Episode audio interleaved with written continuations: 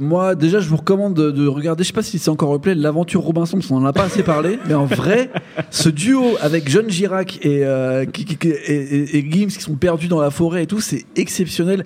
Euh, Enfin, c'est peut-être le, c'est mieux que l'album de Gims, je pense, ses, prestations. Il se passe des trucs incroyables. Et il fait d'ailleurs un clin d'œil dans l'album. Il dit Je suis dans une caravane avec Andy Girac. Ouais, et tu vois que c'est un peu. Ah, peut-être qu'on pourrait faire un morceau ensemble. Donc il y a bien sûr un Bah, de toute façon, qui va Renaud. Rubio a déjà travaillé aussi Ben avec oui, Andy Girac. tout est euh, calculé. Mais euh, j'ai trouvé ça assez intéressant comment c'est foutu. Et sinon, pour parler de comme ça de grosses pop euh, mondiales dégoulinantes, euh, EDM dégueulasses, il y a Diplo qui vient de sortir il y a pas très Un longtemps, EP, ouais. un EP.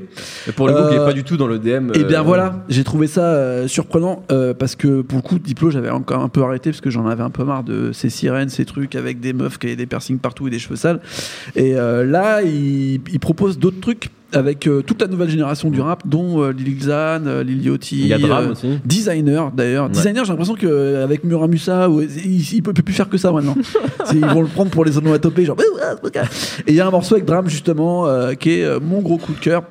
Parce que c'est des petites balades un peu qui te rendent triste et tout. C'est dans l'esprit de la pop euh, actuelle, on va dire. Mais euh, je pense qu'il y a encore des nouvelles carrières possibles pour Diplo, qui est quand même un mec euh, qui a plein de, de facettes et de trucs. Euh, Il est toujours aussi surprenant. Et je me dis qu'avec Maître Gims, dans la pop mondiale, ça peut être intéressant.